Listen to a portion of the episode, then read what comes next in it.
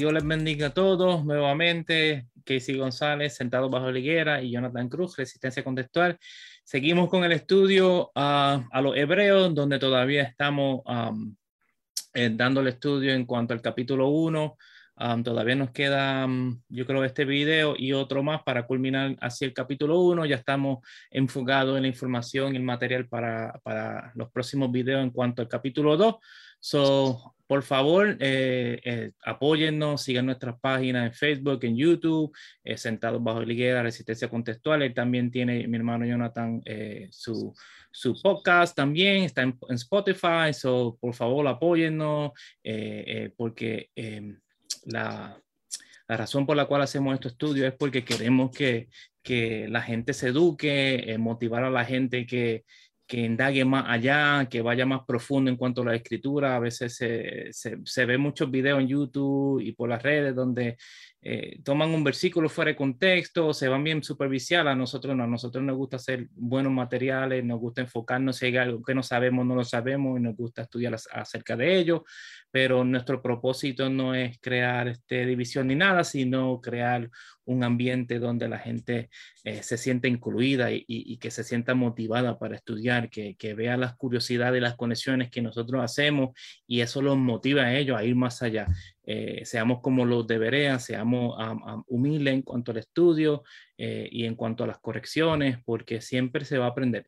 Y eso es una de las cosas que mientras más estudiamos, Jonathan y yo siempre estamos, wow, a veces eh, no sé si vamos a seguir, porque mientras más encontramos, más seria y, más fuerte se pone la enseñanza, pero es, parte del proceso de crecimiento.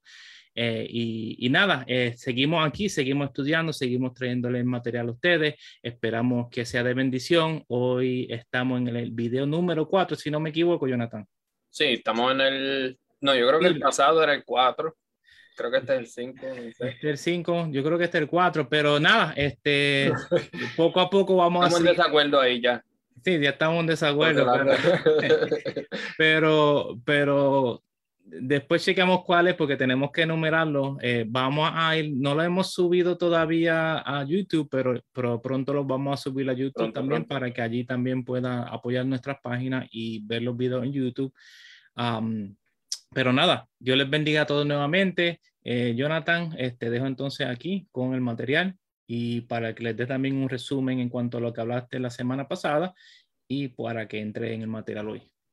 Pues nada, Dios les bendiga primeramente, como dijo el hermano Casey, si nos hace el favor, comparte este video y si lo está consumiendo por alguna de las plataformas, ya sea YouTube, Spotify, Apple Podcasts, pues suscríbase y déle a la campanita pues para que te llegue una notificación del nuevo contenido. Nada, estamos en la continuación de lo que comenzamos a hablar la semana pasada. Si usted no ha visto eh, eh, los pasados videos, son un poquito largos, no, le, no, les voy a, no les voy a mentir eh, tiene que tomarse su tiempo y si usted quiere sentar la fundación de lo que vamos a hablar hoy, pues, pues vaya a la página de Sentados Bajo Liguera y busquen el feed, ¿verdad? Los videos pasados para que se informe. Voy a hablar del pasado video, el cual hablamos de, de, tema, eh, un tema muy importante para entender la deidad del Hijo de Dios, Yeshua, Jesús, eh, el Mesías o el Cristo, ¿verdad? hablamos del ángel de Yahweh, el cual es este, este personaje en las escrituras eh, que tiene esta relación singular con Dios. A veces habla como Dios en primera persona y a veces aparte de Dios. Y bien, y bien, y bien aprendimos que este ángel eh, es y no es eh, a la vez y que con esta, con esta premisa, ¿verdad? No entramos en una contradicción ninguna. Este, basado, ¿verdad? En, en las escrituras. También hablamos de la teología del nombre este ángel hace el llamado el ángel de Yahweh, lleva el nombre de Yahweh. O sea, ¿qué significa tener el nombre de Yahweh contigo? ¿Verdad? Y hablamos que el nombre de, Dios significa eh, su poder, su autoridad, eh, su presencia. Todas estas cosas como términos intercambiables de lo que lleva el ángel de Yahweh cuando habla en nombre de Dios como representante oficial, ¿verdad? De Dios. Eh, culminamos esa parte hablando de la teología del nombre y hoy nos dirigimos a hablar del proceso de creación, ¿verdad? Porque bien podemos hablar de esa labor del ángel de Yahweh bajo el Viejo Testamento, pero bien vemos que a principio del Viejo Testamento, Génesis 1.1, en el principio crea Dios los cielos y la tierra. Pero las escrituras son un poco más detalladas en cuanto a este proceso de creación. Y esto es bien importante y a la misma vez es bien curioso cuando, cuando estudiamos las cosas a fondo. Entonces, cuando vamos a los escritos del primer siglo, eh, o sea, el Nuevo Testamento, cómo eh, los apóstoles y los primeros cristianos, y si esa palabra a usted le trilla un poco la, los oídos, pues los primeros mesiánicos eh, entendieron eh, quién era Yeshua dentro del proceso de la creación, ¿verdad? Y vamos a hablar de términos un poquito complicados, pero antes de yo comenzar a leer o hablar de la causa eficiente, lo cual puede ser algo un poquito complicado, la creación el proceso de creación, ¿verdad?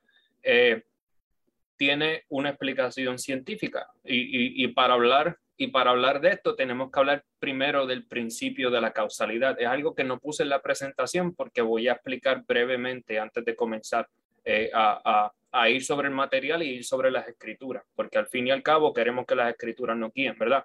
El principio de la causalidad es que todo en la naturaleza, todo cuanto vemos, todo cuanto percibimos, ¿ves? Todo el universo y pues el planeta donde vivimos, el planeta Tierra, este, todo, ¿verdad? El principio de la causalidad establece que todo es un efecto, ¿ves?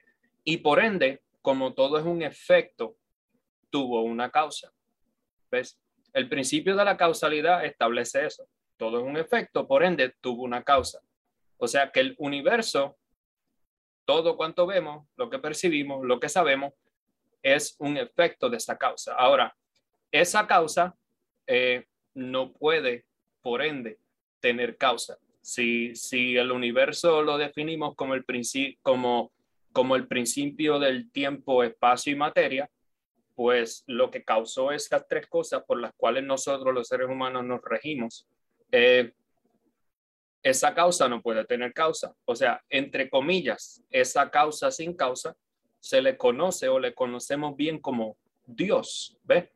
Eh, so, dentro de las escrituras se, escriben dos, se describen dos tipos de causa. Este, y vamos a entrar en ella, ¿ok? Esta definición contiene lo que usualmente comprendemos por sabiduría dentro de las escrituras. La sabiduría es ese instrumento eh, por el cual todo es creado. Y vamos, vamos a entrar en detalle. Pero para los escritores e intérpretes de las escrituras, la sabiduría no era tan solo un mero atributo de Dios. La sabiduría dentro de las escrituras se convertiría, al igual que la palabra, el instrumento por el cual, por medio del cual um, Dios crea todas las cosas, ¿verdad? En la causa instrumental de la causa eficiente. ¿Ves? Um, y vamos a entrar en ese momento. La creación es un efecto, como bien yo hablaba hace un momento, por ende, debe tener una causa sin causa para poder hacer justicia a su nombre. Sabemos bien que esta causa sin causa, valga la redundancia de nuevo, es Dios. ¿Ve? A quien vendríamos a conocer como la causa eficiente. ¿A qué nos referimos como causa eficiente? Dios es quien hace, como bien dice aquí, Dios es quien hace que todo ocurra. ¿Ve? Pero la Biblia o la palabra eh, va a ser clara y va a decir, Dios es quien hace que todo ocurra, pero Dios también tiene una causa instrumental, que es por medio de quien todo ocurre. Y vamos a entrar eso y vamos a ver este lenguaje no tan solo en el Viejo Testamento, ¿ves? Lo vamos a ver en el Nuevo. Y en el Nuevo va a ser un poco más explícito. Y en el Nuevo, este, este idioma y este, estas expresiones idiomáticas van a ser atadas a un personaje en específico. Y esto es importante porque en el primer libro de Hebreos, el autor hace mención de todo esto de, lo que yo acabo de hablar. Lo voy a citar bien rapidito, Hebreo 1, Hebreo 1, versículo 2. Dice, en estos últimos días nos ha hablado por su Hijo. ¿Ves? A quien constituyó heredero de todas las cosas y por medio de quien hizo todo el universo. ¿Ves? Está haciendo mención de, de, esta causa instrumental. So, Génesis 1.1. Vamos a empezar desde el Tanakh, vamos a empezar desde la Torah. Génesis 1.1, como bien todos sabemos, dice que en el principio, ¿quién creó todas las cosas? Dios. Dios creó los cielos y la tierra. ¿Ve? Esta idea se repite de nuevo en los profetas, como por ejemplo Isaías 42.5 dice, así dice Dios, y Yahweh, el que crea los cielos, el que los despliega, el que extiende la tierra y sus productos, y el que da respiración al pueblo que está en ella y aliento a, los que andan por ella. ¿Ves? Hechos 17.24 dice, este es el Dios que hizo el mundo y todas las cosas que hay en él y como es Señor del cielo y de la tierra, Él no habita en templo hechos de manos. La idea llega a, a, a su, a su, como quien dice, a su clímax, a la parte más importante en Apocalipsis 4:11, cuando dice, digno eres tú, Señor y Dios nuestro, de recibir la gloria, la honra el, y el poder, porque tú has creado todas las cosas y por tu voluntad tienen ser y fueron creadas. ¿Ves? Pone, estos versículos ponen a Dios como la fuente, la fuente de donde emana y de donde sale, de donde proviene toda la creación. Entre comillas, y como bien mencionamos ahí, Dios es la causa eficiente. O sea, Dios es quien hace que todo, todo ocurra y todo se mueva y todo exista. ¿Tiene algo que decir, Casey? No, y va, de hecho con lo que el mismo autor en la carta de los Hebreos, versículo 10, cuando él cita, creo que es el Salmo 102, donde dice, y tú, Señor, en un principio fundaste la tierra y los cielos son obra de tu mano, ellos perecerán, pero tú permaneces, todos ellos se desgastarán como una vestidura, como un manto los enrollará y como una vestidura serán cambiados, pero tú eres el mismo y tus años no acabarán.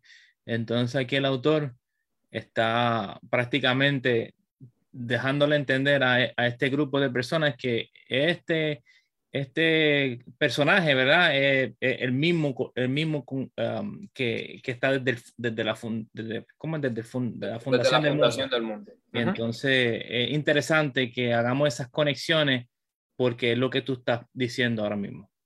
Y, y es curioso que en esos textos de quien está hablando el del hijo. Exacto. Dándole una labor creativa, una labor de, de, de, creación, o sea, directa y de eternidad, este, de inmutabilidad, que no cambia este, característica que solo Dios tiene para cualquier judío del primer siglo. Son la causa instrumental, ¿verdad? Cuando vamos al Viejo Testamento, eh, esta, esta causa instrumental, el instrumento por el cual Dios crea todas las cosas, bien se le conoce o bien eh, se entendía durante el primer siglo que era la sabiduría. ¿Ves? Eh, Proverbios 8 es, es el, el versículo que esboza bien esto. Dice Proverbios 8, 22 al 30, dice, Yahweh me poseía o me había engendrado en el principio. Eh, ya de antiguo, antes de sus hombres, antes de sus obras, eternamente, Olam, ¿ves? Este, cuando, cuando atrás usted puede, cuando atrás usted pueda llevar el tiempo, la sabiduría estaba. Porque si, si Dios obra mediante la sabiduría, pues, y Dios, una de las características de Dios, ¿verdad? En la sabiduría de Dios, por ende, pues no ha habido un tiempo en el que Dios dejó de ser sabio, este, porque Dios es eterno sin sombra de variación, ¿verdad? Estamos haciendo un poco de, de, trasfondo aquí. So, continuamos. Dice, eternamente Olam estaba establecida ya en el principio, antes de los orígenes de la tierra, antes de los abismos, yo estaba engendrada, antes que fueran las fuentes de las muchas aguas, antes que los montes fueran fundados, antes de los collados, yo estaba engendrada. No había hecho aún la tierra ni los campos, ni en el principio del polvo cuando estableció los cielos, allí estaba yo. Cuando trazó el círculo sobre la faz del abismo, cuando afirmó los cielos en lo alto, cuando afirmó las fuentes del abismo, cuando señaló al mar su estatuto para que las aguas no traspasaran su mandamiento, cuando estableció los fundamentos de la tierra, yo estaba junto con él como arquitecto y era su delicia todos los días.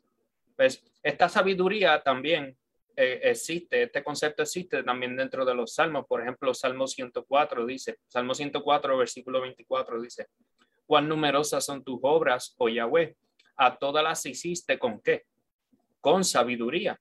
La tierra está llena de tus criaturas. Proverbios 3:19 dice, Yahweh fundó la tierra con qué? Con sabiduría. Afirmó los cielos con entendimiento. Si bien vamos a, ¿verdad? A, continuar hablando este, sobre la causa instrumental, más adelante eh, escribo, ¿verdad? No, o sea, perdón, o sea que no tan solo existe una causa eficiente, como bien habíamos hablado al principio, Dios siendo la causa eficiente, siendo eh, quien causa todas las cosas, probablemente. No tan solo existe una causa eficiente, sino también una causa instrumental por medio de la cual Dios hizo todas las cosas. Ahora, esto quizás lleve a pensar que hay dos causas. Eh, y la realidad es que solo existe una gracias a que el eficiente no puede hacer nada sin el instrumental y viceversa. Es ahí entonces entra la unidad incomprensible, si vamos a hablar de la causa eficiente como el Padre y la causa instrumental siendo el Hijo, porque bien dice el libro de Hebreos que en estos últimos días ha hablado por su Hijo y lo hizo heredero de todas las cosas y por medio de quién hizo el universo. So, está describiendo al Hijo como la causa instrumental y el Padre como la causa eficiente. No hay dos causas, es una sola causa. So, continuamos. Y para fundamentar esto, Juan 5, 19 al 20 dice, por esto respondió Yeshua y les decía, de cierto, de cierto les digo que el Hijo no puede hacer nada de sí mismo. ¿Ves? Sino lo que ve hacer al Padre, porque todo lo que él hace, esto también hace el Hijo de igual manera. Más adelante, Juan 10:30, cuando está delante de los fariseos y, y, están en el templo en, esta, en la época de Hanukkah, Yeshua les dice, yo y el Padre uno somos.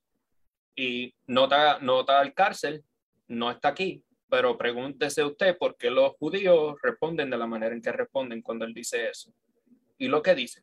Usted no tan solo tiene que analizar las palabras de Yeshua o Jesús, sino analizar cómo la audiencia responde a lo que él dice, que es bien importante. Juan 17, 10 al 11 dice, ya no estoy más en el mundo, pero ellos están en el mundo y yo voy a ti. Padre Santo, guárdalos en tu nombre que me has dado para que sean uno, así como nosotros lo somos. Y, y hablando de esas cosas, yo he escuchado a gente aseverar o decir eh, que Yeshua y Dios son unos en cuanto a propósito. Y yo quisiera, de, alguna, de alguna manera u otra, entender qué significa en realidad propósito. Este, propósito en cuanto a qué. Eh, lo que Yeshua se verá ahí no, o sea, el, el tú decir que, que el Padre y el Hijo son uno en cuanto a propósito, es tú leer tu noción preconcebida de quién Dios es. So, en el momento en que tú haces eso, hermano y hermana que me escuchas, en el momento en que me escuches, en el sitio donde me escuches, eh, en el momento en que tú haces eso, Dios dejó de ser Dios. Porque ya estás metiendo a Dios dentro de tu cajita y de tu entendimiento y tu tradición y tu noción preconcebida. El texto no dice eso. El texto dice que son uno. Ahora nos tenemos que preguntar, luego que, que, que, está luego que Yeshua hace esas aseveraciones, son uno en qué manera. Porque en otras ocasiones, Yeshua bien dice, el Padre es mayor que yo. So, Yeshua se está contradiciendo. ¿Ve? So, tenemos que llevar las cosas poco a poco y dejar que sea el texto el que nos hable y no nuestras nociones preconcebidas. Y no nosotros leer el texto y decir, ah, no, pero esto no puede ser cierto porque a mí me lo enseñaron de esta manera. Y si usted estudia para, para afirmar su tradición, pues entonces no es estudio. Usted lo que está buscando es argumento para eh, probar lo que usted quiere creer. So, um, nota aclaratoria. Eh, ¿Quiere decir algo, Casey? No, que lo, lleva, lo está llevando al punto eh, ahí mismo donde leíste en el, en el quisiera leerlo rapidito, um, en el capítulo 17 de Juan, porque tú leíste del versículo 10 al 11, pero en el versículo 5 del capítulo 17 de Juan, eh, mira lo que dice, y dice Yeshua hablando, dice, y ahora Padre, glorifícame tú junto a, um, y ahora Padre, perdón, glorifícame tú junto a ti mismo con la gloria que tenía contigo antes de existir el mundo. Y, y, dice, manifesté tu nombre a los hombres que del mundo me diste. Este la, esta versión en la Biblia textual, por eso lee diferente. Ah, y sigue leyendo, tuyos eran y me, la, y me los diste y han guardado tu palabra. Ahora han conocido que todas las cosas que me has dado vienen de ti porque le ha dado las palabras que me diste. Entonces ahí los fariseos se revuelcan todo y se desesperan porque dicen, tú te, tú te haces igual a Dios. Ve, el, el, como ellos percibían las palabras de Yeshua, no era, no era tan diferente como la gente lo sabe, como eh, hoy en día muchas denominaciones lo perciben a él, aunque hay muchas de los raíces hebreas que tratan de, de, separar la divinidad de Jesús, pero hay muchas muchas iglesias que, que, miran a Jesús como, como si él fuera Dios. No estamos diciendo que es Dios Padre, pero hoy en día tú dices palabras así y, te dicen, ah, tú, tú, estás, tú, estás, poniendo a Dios en el nivel del, del Padre. Y, y, y, no era muy diferente como estos fariseos este, recibieron las palabras de Mesías, donde están diciendo, mira, este, este se quiere, se hace igual que Dios, se se hace Dios cuando eso no es lo que estamos tratando de decir, ¿sabes? Claro, eh, y, dentro, y dentro del entendimiento judío, valga la aclaración, bajo el entendimiento judío de Dios provienen todas las cosas y por medio de Dios subsisten porque Dios sostiene la creación. Cuando vamos a los escritos apostólicos, Pablo asigna esta, este, entre comillas, eh, sostenimiento de la creación, se lo asigna al Hijo. Porque bien dice Colosenses que, que, que, todas las cosas son por medio de Él y para Él, y por medio de Él que subsisten o se sostienen. Uh Eso son las propiedades que solo Dios tiene. O, o es, como, es como hablamos en aquel primer estudio, o una de las dos, o, o la Biblia se contradice, eh, o pues tenemos que revisar nuestro entendimiento de lo que la Biblia nos está diciendo no tan solo a la luz del Nuevo Testamento, sino a la luz de la escritura completa. Y entonces, pues ahí donde hay gente. Ahí donde muchos chocan. Ahí donde muchos chocan. So, seguimos con la causa instrumental. Dice, esta línea de pensamiento nos lleva al entendimiento que tuvieron los apóstoles sobre quién era Yeshua.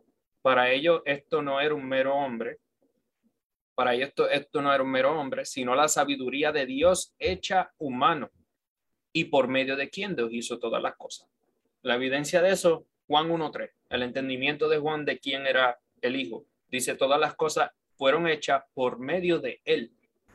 Cuando usted va dos versículos atrás, Juan 1.1, ¿quién es ese? El verbo, la palabra. Y vamos a entrar más adelante en eso y lo vamos a atar todo a lo último. Y sin Él no fue hecho nada de lo que ha sido hecho. Colosenses 1.15 dice, Él es la imagen del Dios invisible, el primogénito de toda la creación porque en Él fueron creadas todas las cosas que están en los cielos, en la tierra, visibles e invisibles, sean tronos, dominios, principados o autoridades. Todo fue creado por medio de Él y para Él. Primera de Corintios 8:6 dice, sin embargo, para nosotros hay un solo Dios y Padre, de quien proceden todas las cosas. ¿Ves? La causa eficiente. Y nosotros vivimos para Él y un solo Señor, Yeshua el Mesías, Jesucristo, mediante o por medio del cual existen todas las cosas. Y también nosotros vivimos por medio de él. ¿Ves? Este idioma bien habla que Yeshua es por medio de quien todas las cosas son eh, eh, fundamentadas y todas las cosas son sustentadas.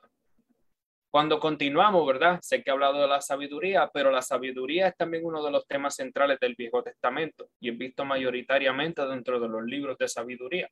Y esto es bien importante porque este, este, este entendimiento se desarrolla y va a llegar al primer siglo y, el escritor de Hebreo habla, habla en el idioma del entendimiento de la sabiduría como concepto en el Viejo Testamento y lo vamos a ver más adelante.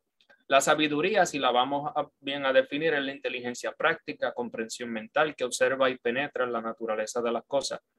Y también la capacidad hábilmente de realizar tareas difíciles. La primera facultad es intuitiva, la segunda creativa. Por lo tanto, la palabra connota tanto la comprensión profunda, ¿ves? Comprensión como la habilidad artística, la habilidad creativa. La sabiduría es a la vez una propiedad humana y divina siendo también una propiedad divina y siendo parte de Dios, ¿verdad? Y siendo por medio de quien Dios hace todas las cosas, no puede existir tiempo este, que nosotros los seres humanos concibamos en, la, en el que Dios dejó de ser, entre comillas, sabio, como una propiedad suya, pero también la sabiduría de existir con Dios. So podemos percibir o mirar si hacemos teología, ¿verdad? Eh, que la sabiduría es coeterna con Dios. Pero vamos a seguir hacia adelante para que veamos un poco. Este entendimiento es traído directamente al libro de Hebreo, y escuche bien, reproduciendo el pensamiento de la sabiduría como instrumento creativo y a la misma vez proveniente de Dios. Un libro apócrifo, o sea, un libro que no aparece dentro del canon escritural, el cual nosotros eh, tenemos hoy en nuestras Biblias, pero sí hay Biblias que lo tienen. Eh, un libro apócrifo leído en el primer siglo eh, que arroja, arroja un poco de luz en esta línea de pensamiento, es el libro de sabiduría de Salomón, específicamente el capítulo 7, versículo 25 al 26. Escuche bien esto, porque ella, la sabiduría, es un soplo del poder de Dios y una emanación pura de la gloria del Todopoderoso mantenga eso en su mente, la gloria del Todopoderoso. Lo vamos a ver más adelante cuando hablemos de Juan 1. Por lo tanto, nada contaminado gana la entrada en ella, porque ella es el reflejo de la luz eterna.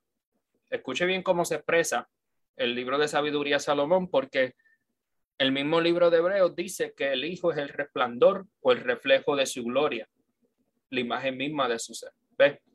Dice, porque ella es un reflejo de la luz eterna y un espejo o una reflexión de la obra de Dios y una imagen de su bondad. So, cuando el escritor de, Hebreo va a escribir y dice que él es el reflejo de su gloria y la imagen misma de su ser, no está citando directamente al libro de sabiduría de Salomón, no está diciendo, esto dice el libro de sabiduría de Salomón, pero tiene en mente lo que habla el libro de sabiduría de Salomón, o sea, el entendimiento de, de no no de qué es la sabiduría, sino de quién es dentro del proceso de la creación. El Mesías recibe más adelante en el Nuevo Testamento estas mismas descripciones de la sabiduría de Dios dentro de los autores del Nuevo Testamento. Escuche bien cómo Pablo habla de la sabiduría. En segunda de Corintios capítulo 4 dice, pues el Dios de esta edad presente ha cegado el entendimiento de los incrédulos para que no los ilumine el resplandor del Evangelio, de la gloria del Mesías, quien es la imagen, idioma de sabiduría de Dios. Colosenses 1.15, eh, él es la imagen del Dios invisible. Vuelve y repite la misma idea. Yeshua también reclama directamente él eh, este título para así cuando habla de la reina del sur, cuando los fariseos le demandan señales. ¿Ves? El Mesías reclama que la sabiduría de Dios está delante de ellos. Lucas 11:31, escuche bien, la reina del sur se levantará en el juicio contra los hombres de esta generación y los condenará, porque vino de los confines de la tierra para oír a qué? La sabiduría de Salomón. Y he aquí uno mayor que Salomón está en este lugar. Más adelante dice, de la misma manera, cuando envía a sus discípulos, Lucas 11:49, por esto, él mismo se llama, escuchen, por esto la sabiduría de Dios también dijo. ¿Y dónde lo dijo? Cuando usted va, no está citando a nada del Viejo Testamento. Este, está citando las palabras de él dentro de los sinópticos, Mateo y Lucas y Marcos. ¿Ves? Les enviaré profetas y apóstoles, y de ellos unos matarán y a otros perseguirán. Yeshua mismo se atribuye no tan solo la propiedad de la sabiduría, sino el mismo toma eh, ese lugar. Dentro del entendimiento judío, también, y esto es muy importante saberlo y notarlo, existe lo que se conoce como la memra o el logos. Cuando vamos a Juan 1.1 eh, y vamos a, tomar esto parte por parte. Porque cuando Juan escribe en Juan capítulo 1, cuando el, cuando el autor de Hebreo habla en Hebreos capítulo 1, él no está sacando cosas eh, como quien dice, este, como decimos en Puerto Rico, no se las está sacando de la manga. Él no está improvisando, él no está sacando cosas de la baqueta, como bien decimos en lenguaje coloquial. Él está utilizando el entendimiento judío de su época para comunicar una idea de, de quién es el Hijo. Dentro de no tan solo el proceso de la creación, pero el proceso de la redención. Dentro del entendimiento judío, esta sabiduría, dentro del entendimiento judío, recibe el apelativo de la memra. Y la memra es la palabra eh, aramea para hablar de eso mismo, de la palabra. Memra es igual a palabra. Memra significa palabra o si usted tiene Reina Valera 1960 o una versión que haga uso de esta palabra, eh, puede también significar verbo. So, memra significa palabra o verbo. Esta interpretación proviene de la parafrasis o la versión parafraseada del Tanakh o del Antiguo Testamento, llamados Targum, que significan traducción. El Targum son traducciones del texto original, probablemente, probablemente en hebreo, ¿verdad? Y dentro de estos escritos existen muchas versiones como el Targum de, de Jonathan, el Targum babilónico y otros. Pero quizás el más importante de ellos es el Targum de Onkelos. Y vamos a, tomar eh, parte de esta cita. Escuche bien, dice los, raminos, los rabinos, perdón, del Talmud babilónico. El, Talmud, valga la aclaración, es la recopilación de todas las deliberaciones y todos los argumentos de los rabinos. Reconocieron al Targum de Onkelos como la traducción autorizada de la Biblia. Eso no es cualquier cosa, ¿ok? Dentro del judaísmo rabínico del primer siglo.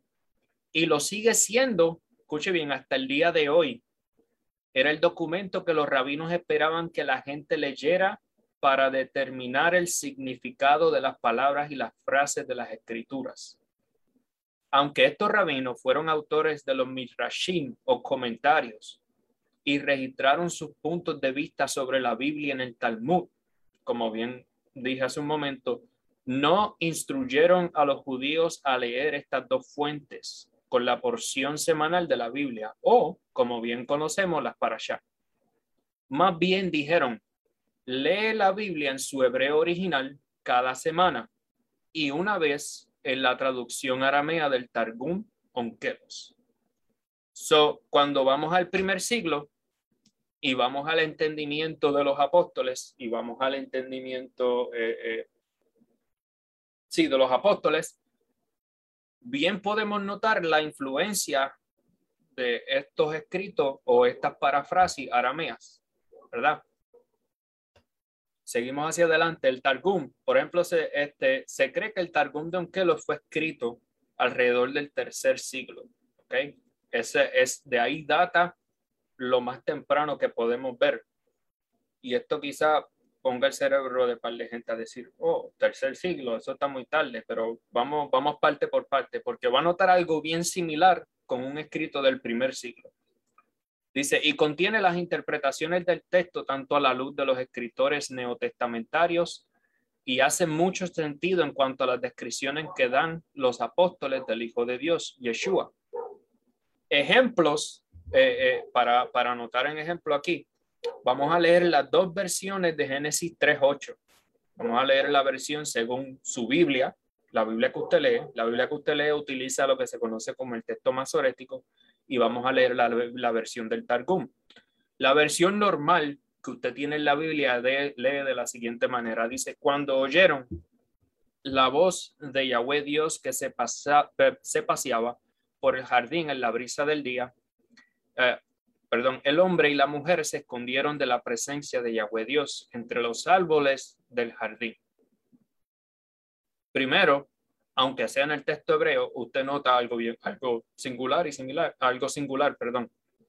Dice que oyeron la voz de Yahweh Dios. Seguimos. El Targum, la versión aramea, dice de la siguiente manera: Oyeron la voz de la memra entre, entre paréntesis, palabra o sabiduría del Señor Dios, moviéndose en el jardín a la baja del día. Y Adán y su esposa se escondieron ante el Señor entre los árboles del jardín. Como usted puede notar, la segunda lectura es como una paráfrasis para que el, lector pueda entender mejor eh, eh, la lectura.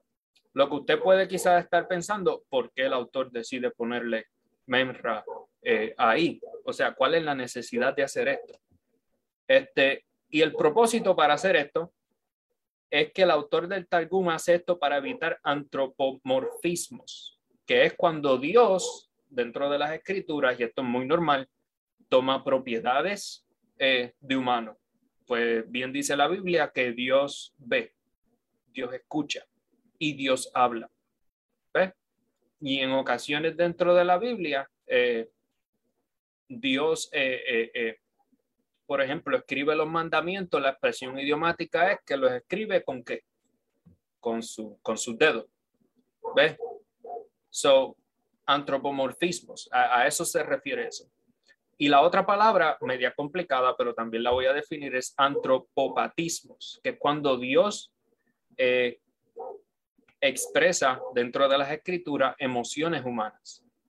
So, el autor lo que quiere hacer es evitar que Dios tome forma o sentimientos humanos. Por eso es que en todas las ocasiones en las que Dios interactúa directamente con la humanidad, el autor del Targum o de las traducciones va a poner memra entre medio del ser humano y de Dios. ¿Ves? O sea, Dios era muy trascendente para interactuar con la humanidad So necesitaba un mediador para hacerlo y aquí la membra, o como bien conocemos ya, la palabra o sabiduría proveía esta mediación. Y ve, ya comenzamos a hablar de este concepto de mediador, que lo, va lo vamos a desarrollar también dentro del libro de Hebreo. Cabe notar que en ocasiones dentro de los Targumim, esta membra toma el lugar de Dios.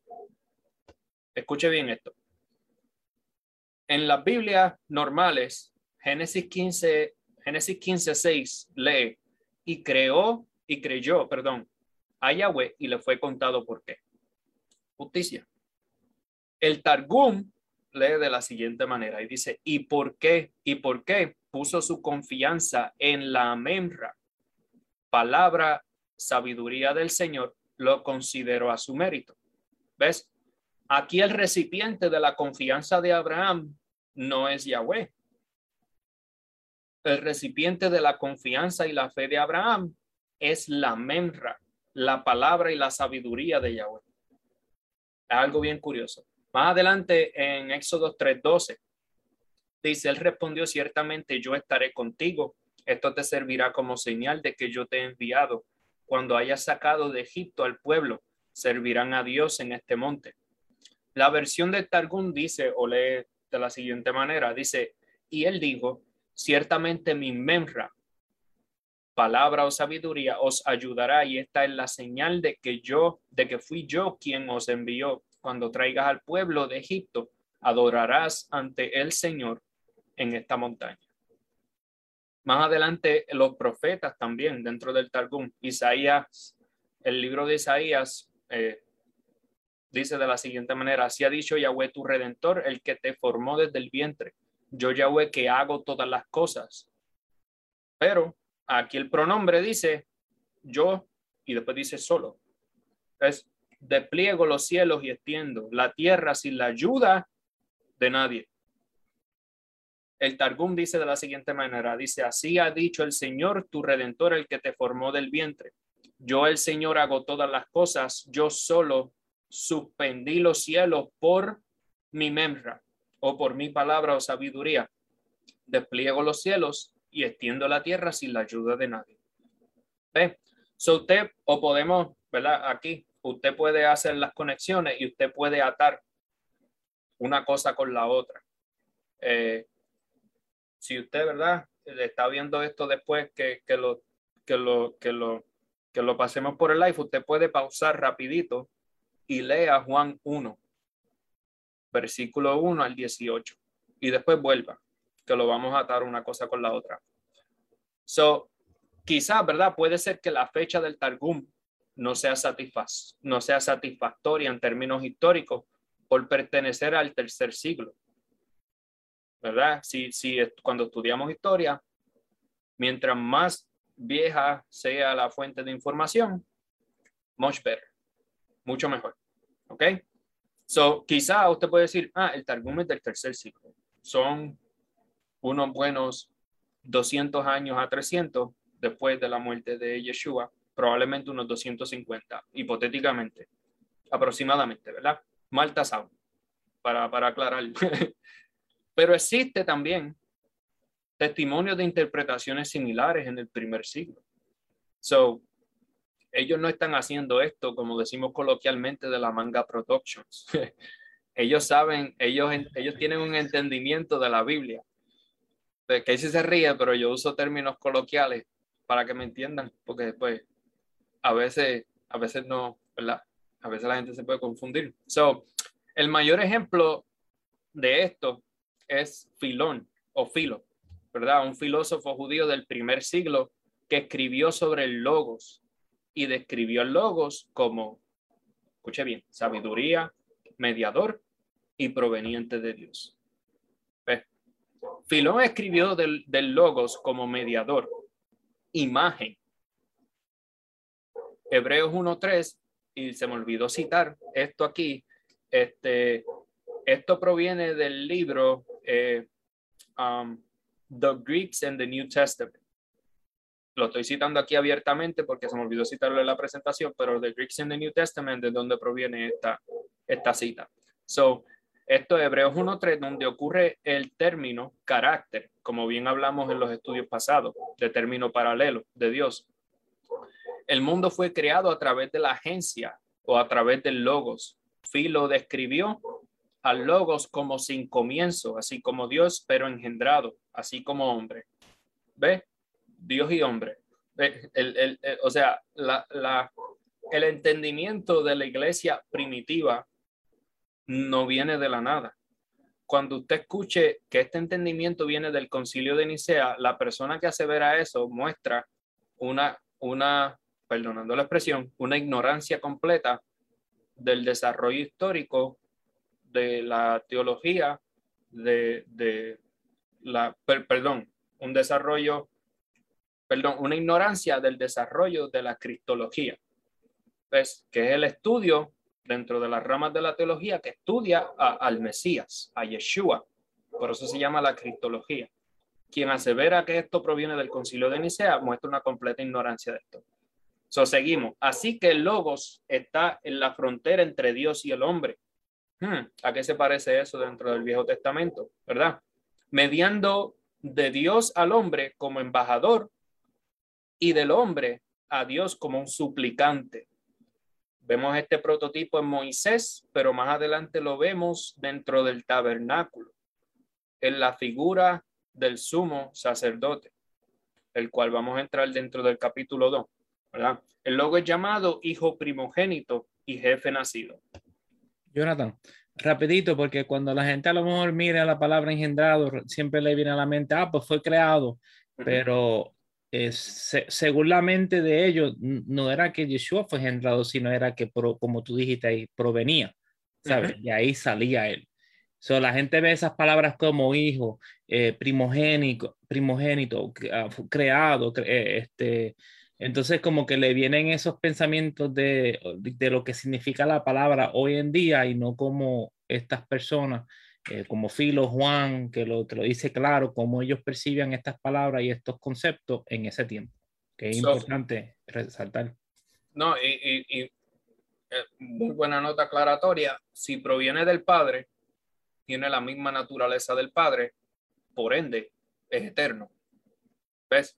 Eh, y, vamos a ver más adelante dentro de Juan capítulo 1 que el autor hace esta, hace esta aclaración, pero pues nosotros no la vemos a, los ojos, a los ojos pues del, lector eh, común. una cita de, de Filón dice, ¿quién entonces puede ser esa casa? Salvo la palabra logos, que es antecedente a todo lo que ha llegado a existir. La palabra o el logos es el timonel del universo capta como un timón para guiar todas las cosas en su curso. Así como cuando él estaba formando el mundo, él lo empleó como su instrumento. ¿Ves? Causa instrumental, causa eficiente. Dios emplea logos como su instrumento para que la tela de su obra sea, podría ser sin reproche. So, con todo eso en mente, sabiduría, causa eficiente, causa instrumental, todos estos términos, logos, el Hijo como el instrumento de Dios para crear todas las cosas y teniendo en mente también el Hijo siendo el ángel de Dios, compartiendo la misma naturaleza de Dios. Leamos entonces Juan 1.1, Juan 1.14 y Juan 1.18. Juan 1.1 dice, y voy a leerlo en todos los términos en los cuales yo he mencionado. Dice Juan 1.1, dice, en el principio, en el, en el griego original dice en principio, y no voy a entrar en eso ahora porque nos vamos ahí. En el principio era el verbo, la memra, el logos, sabiduría, como usted le quiera llamar. Y el verbo, palabra, memra, logos, sabiduría, era con Dios. La palabra que usa ahí o la preposición en griego es proston, que significa de frente a. La primera parte de Juan 1.1 está describiendo la posición del Logos en cuanto a Dios. Dios, ¿qué Dios? Dios el Padre. ¿Ves? Su posición en cuanto al Padre. Estaba delante del Padre. Y el verbo, la membra o el Logos, era Dios. ¿Ves? En la segunda cláusula está refiriéndose a la naturaleza del Logos o la membra o el verbo. La sintaxis original, by the way, el orden de palabras original de este versículo dice de esta manera, dice, y Dios era el verbo. Eso no dice el verbo era Dios, dice que Dios era el verbo. Esto es algo curioso. La expresión se refiere a la naturaleza del verbo, como bien habíamos dicho. Juan 1.14. Juan 1.14 dice de la siguiente manera, y aquel verbo, memra, o logos fue hecho carne y habitó o tabernaculizó como un tabernáculo lleno de la gloria entre nosotros. Perdón, tabernaculizó entre nosotros y vimos su gloria. ¿Ves? Gloria como del unigénito. Y muchas personas pueden tomar esa palabra también, como bien tú aseveraste hace un momento, la palabra este, um, la palabra engendrado. Engendra y pueden correr con un unigénito y hacerle una teología de eso. Ok. Corta explicación sobre eso. Unigénito en el griego es monogenes. Y monogenes es una palabra eh, compuesta. Monogenes está formado de dos palabras griegas. La primera, mono, que uno, ¿ves? Eh, por ejemplo, palabra que se asemeja a eso, monoteísmo, pues la creencia en un solo Dios mono, uno, y, teísmo, pues la creencia en una deidad superior. So, mono es uno. Genes proviene de la palabra griega, el verbo original es genao. Genao eh, no tiene que ver con engendrar, aunque a veces es utilizado como eso, pero en su contexto original y más literal, tiene que ver con clase. La evidencia de esto es que cuando usted va a Hebreos 11, y el autor está hablando de los hijos de Abraham. Habla de Isaac como el monogenés de Abraham. Y bien sabemos que si fuera unigénito y lo tomamos como único hijo, eh, en, el sentido único en su, en su Literal. En su sentido eh, numeral, que solo tuvo un hijo, pues esto no es cierto porque Abraham tuvo más de un hijo. Abraham tuvo primero Ismael y después tuvo Isaac. Pero ¿por qué entonces el autor de Hebreo habla de Isaac como monogenés? Buena pregunta. Porque en cuanto a la promesa, Isaac en monogenés, entre comillas, es único en cuanto a la promesa. En cuanto a su relación con el Padre, Yeshua, el Hijo, el Verbo, la Memra o el Logos, es monogenés, es único. No es como ninguno de los otros miembros del concilio divino, a pesar de que mucha gente eh, asevera o, o he escuchado por ahí que pues se asemeja. La realidad es que no. El mismo autor de Hebreo te está diciendo que a cuáles de los ángeles Dios dijo jamás. Te está dejando saber que el Hijo no se asemeja ni comparte nada con ninguno de los ángeles. El Hijo es el Señor del concilio divino, porque es monogenés con el Padre, es único del Padre, proviene de la misma esencia del Padre, comparte la naturaleza, todo lo que el Padre es, el Hijo lo es. La única diferencia entre el Padre y el Hijo es en cuanto a autoridad. ¿Ves? En cuanto a jerarquía, si bien lo podemos decir. So, seguimos. Lleno de gracia y de verdad. Juan 1.18 dice, nadie ha visto jamás a Dios. ¿De dónde Juan saca esa idea? De Éxodo 33, cuando Moisés le pide a Dios, déjame ver, déjame ver tu gloria, déjame verte. Y Dios le dice, pues no me puedes ver, porque el que me vea muere. ¿Ves? Pero Juan hace una nota aclaratoria que bien nos puede llevar a todas las ocasiones en las que se revela el ángel de Yahweh en el Viejo Testamento. So, si tú no puedes a Dios, a quien vio Abraham en Génesis 18 cuando dice que el Señor Yahweh se muestra delante de Abraham. A quien vio Moisés al ratificar la ley y el pacto en el libro de Éxodo, cuando dice que Dios se revela ante Moisés, Aarón y todos los ancianos, tiene un enlosado de zafiro debajo de sus pies y no levanta su mano para para para que no mueran. Para que no mueran. Si no me equivoco, ese es Éxodo 24. ¿verdad? Sí, 24. 25, sí. Sí, so, ¿a quién, a, a, a quién vio, a quién vio Moisés? ¿A quién vio Isaías en Isaías 6, capítulo 6, que dice que vio a Yahweh sentado en su trono sublime? ¿Ves? ¿A quién vio Ezequiel en la visión de la gloria de Yahweh en Ezequiel capítulo 1? ¿A quién vio Jacob en Génesis 28 cuando tuvo la, la, la visión en Betel? ¿Ves? Y Juan, bien lo dice, Juan dice, nadie ha visto jamás a Dios. ¿A quién se refiere ahí? Al Padre, al que habita en luz inaccesible, que es imposible que lo veamos porque nuestra naturaleza pecaminosa nos impide acercarnos a Él. No por Él, sino para protección de nosotros, para que no muramos. So, Juan 1.18 dice, nadie ha visto jamás a Dios, el unigénito, el monogenés, único. Muchas, muchas Biblias van a decir el unigénito Dios o muchas Biblias van a decir el unigénito Hijo. ¿Ves? Que está en el seno. Eh, eh, la, la, palabra ahí es pecho y denota la, la intimidad o la unidad. Hágase la imagen de que el Padre y el Hijo desde la eternidad han estado como, como cuando usted se da un abrazo y usted se hace uno con una persona. Haga, hágase esa imagen en su mente. Así es la unidad entre el Padre y el Hijo. Incomprensible para nosotros los humanos porque pues nosotros vivimos en, you know, en esta carne. Eh, so, que está en el seno, íntima unidad con el Padre, Él lo reveló o él lo explicó. ¿Ves? So, quien revela, si, si bien dice Yeshua, yo soy el camino, la verdad y la vida, nadie viene al Padre si no es por mí.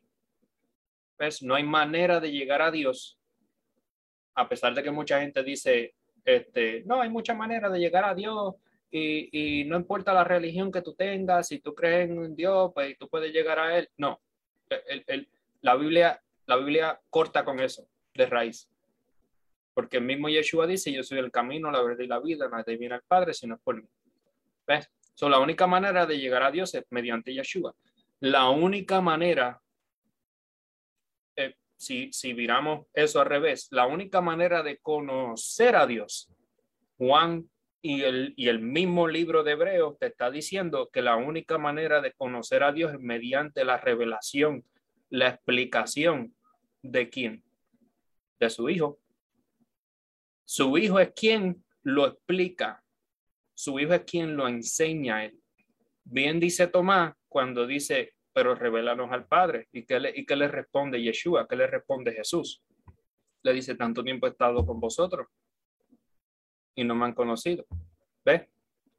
Todas estas ideas se unen y, y, y, se hilvanan a través de las escrituras y esto es lo que está hablando el libro de Hebreos capítulo 1.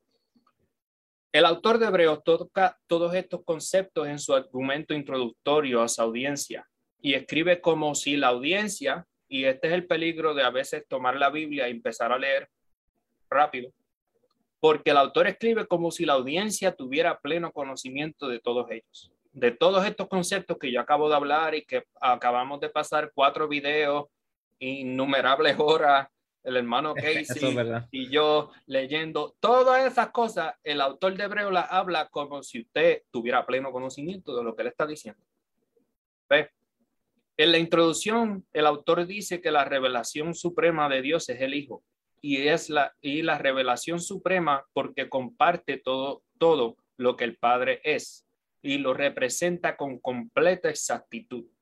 En adición, Dios a través de él creó todo y ahora que es el, el, el va a ser el va a ser la fundación del libro de, de Hebreos casi hasta el final y ahora eh, lo está restaurando todo a través de él también. Por medio de él lo creó y por medio de él ahora lo restaura, que fue bien lo que hablamos, eh, este concepto de la cosmología. ¿Ves? Por eso el autor deja claro que el Mesías es superior a todos los ángeles y criaturas celestiales, pues es, pues él, pues él, perdón, es único o unigénito, monogenes, como bien hablamos, en su relación con el Padre y por ende coeterno. So, con este slide aquí terminamos eh, hablando de, de cómo el autor asigna superioridad al hijo. ¿Ves? El autor de la carta continúa mostrando la superioridad del hijo durante el capítulo 1. Y en el próximo video vamos a entrar en eso. Ya no en su revelación, sino en contraste con los miembros del concilio divino. Para ello hace uso de varios salmos, los cuales vamos a entrar en el siguiente video o en el siguiente podcast, si usted me está escuchando en podcast, ¿verdad? Vamos a entrar durante, en, en cuanto a esos salmos y los vamos a explicar uno por uno. El autor de Hebreos dice en Hebreos 1.5, dice, porque a cuál de los ángeles, a cuál de los Elohim,